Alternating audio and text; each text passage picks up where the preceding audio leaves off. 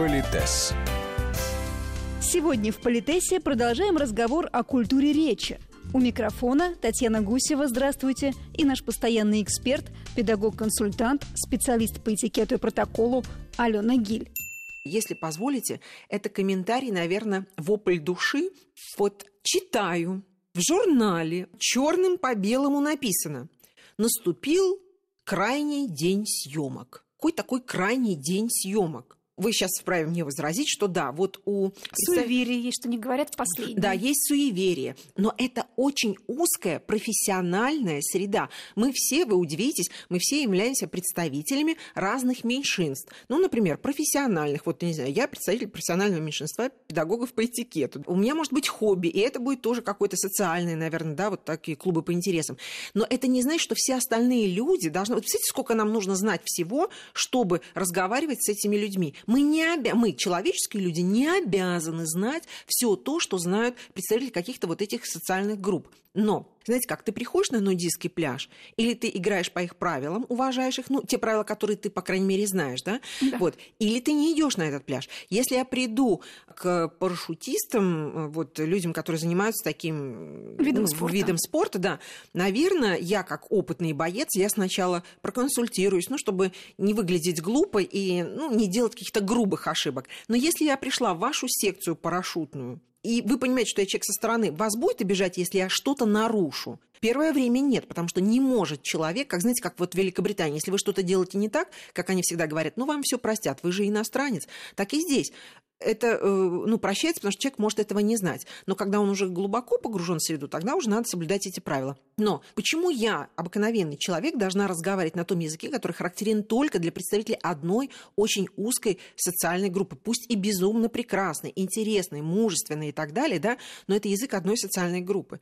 И, понимаете, одно дело даже устная речь, но другое дело уже письменная речь. Понимаете, когда написано «наступил крайний день съемок», друзья мои, в угоду одной социальной группе не должна меняться литературная норма. Тогда любая социальная группа скажет, так давайте и под нас меняйте. Я считаю, что это несправедливо.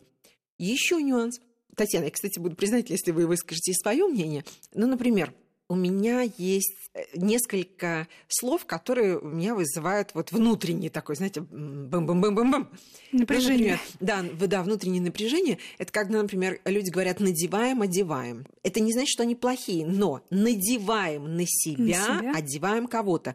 Одеваю на одежду, надеваю одежду. Какое количество людей, причем очень разного уровня, очень раз, разных профессиональных возможностей, говорят неправильно. При этом я даю себе отчет, что я несовершенство, потому что я не специалист в этих узких областях. Наверняка и я что-то неправильно говорю. Но я считаю, что учиться никогда не поздно, и это не зазорно, не позорно. И если, например, мои коллеги или даже мои ученики, я всегда им говорю, только не при всех, в уголке, нужно подойти и сказать, там, допустим, да, вы неправильно говорите. Неважно, я кого-то поправляю, ну, или это с шутками, с прибаутками, если это уместно, там, что-то такое скажу, да, или вот в сторонке. Но лучше мне человек скажет это сейчас, чем я буду еще 20 лет позориться, согласитесь. Поэтому я, конечно, не выступаю в данном случае арбитром, я просто такой вот носитель информации из того, что я знаю. Так вот, надевать, одевать, это надо заучить, просто зазубрить и все. Просто да, есть ряд да. спорных слов, и нужно сесть, разобраться, раз навсегда всё, запомнить. Все, да. Но у меня апофеозный апофеоз – это, конечно, слово кофе. И я член, я не знаю, закрытой, открытой группы тех, кто вот будет биться до последнего. Вы за мужской род? Я, я за мужской род. Причем, знаете, что меня вот поражает? Я отдаю себе отчет, что язык, он живой, он меняется. Есть слова, которые архаичны на сегодняшний день. Есть слова, которые умерли, которые потеряли свое значение. Я отдаю себе отчет, да, то, что меняется произношение и так далее, и так далее. Это тоже все понятно. Но когда вот слово кофе, он мужского рода. Вот так исторически сложилось в нашей стране, что кофе, он, да, кофе, и потом не хочу никого обидеть. В этом нет ничего плохого. Ведь каждый волен говорить так, как ему удобно. Но вдруг, чтобы вся страна не чувствовала себя неловко, вдруг стали говорить, ну да, наверное, можно говорить и кофе, оно среднего рода.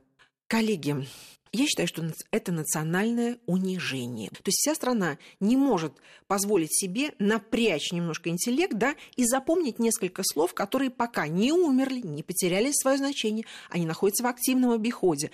Что имеется в виду? Простите, когда мы запоминаем иностранные глаголы километрами, ничего же, нормально же запоминаем, но почему-то в своем языке, неважно, что это заимствовано или там какие-то еще слова, почему мы их-то не можем запомнить?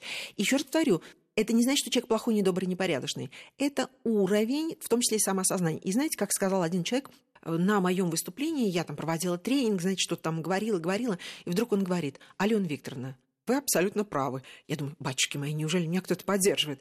Он говорит, а почему мы должны разговаривать как маргиналы? То есть есть люди, которые стремятся получить образование, воспитание, развивать свою духовность. Э, заметьте, в этом нет ничего, знаете, такого высокомерного. Нет, это абсолютно нормально, каждый человек стремится развиваться. Это не значит, что мы должны дотягиваться до кого-то там. Каждый внутри себя должны развиваться. Мы стремимся получать образование и воспитание. Есть люди, которые не собираются этого делать. Они говорят, мы не хотим, мы не будем. Вот. Нам и так хорошо. Нам и так хорошо. Так почему язык должен ориентироваться на тех, кто ничего не хочет делать, а не на тех, кто к чему-то стремится. И поэтому я позволю себе сказать, что я считаю, что это тот случай, когда мы вправе отстаивать литературную норму. Мне очень нравится пример. Э, говорят, что это было в Петербурге, и, ну, возможно, у кого-то какая-то другая версия. Значит, меню написано «Одно кофе 100 рублей». Одно кофе, пожалуйста, 50 рублей один кофе 30 рублей, один кофе, пожалуйста, бесплатно. Забавно, конечно, но, но такой, знаете, грустно-поучительный такой пример. Да, к сожалению, дефицит грамотности. Это, повторюсь, это не значит, что дефицит доброты или душевности, да, но да. грамотности.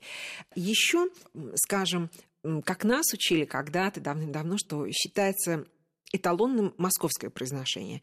Петербуржцы с этим могут быть совершенно не согласны. Но я думаю, что это специалисты, они будут выяснять отношения там между собой, это все очень серьезно. Но, скажем, вот э, тоже знаете, такие социальные маячки. Коричневый уже не говорят, но булочные до сих пор говорят.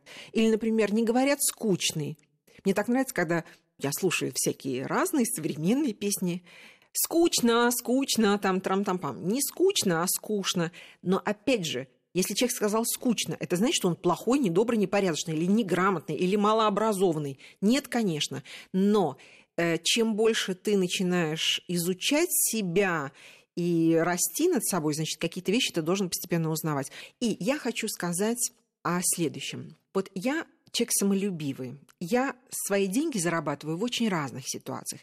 Если я захочу, чтобы вы знали, Татьяна, где я бываю, с кем я общаюсь и как я зарабатываю свои деньги, вы понимаете, я могу подпустить какое-то специфическое словцо. Ну, например, нефти мазута, добыча там, ну и так далее. Уж такие, ну, самые известные слова. И вы сразу про себя думаете, ага, понятно.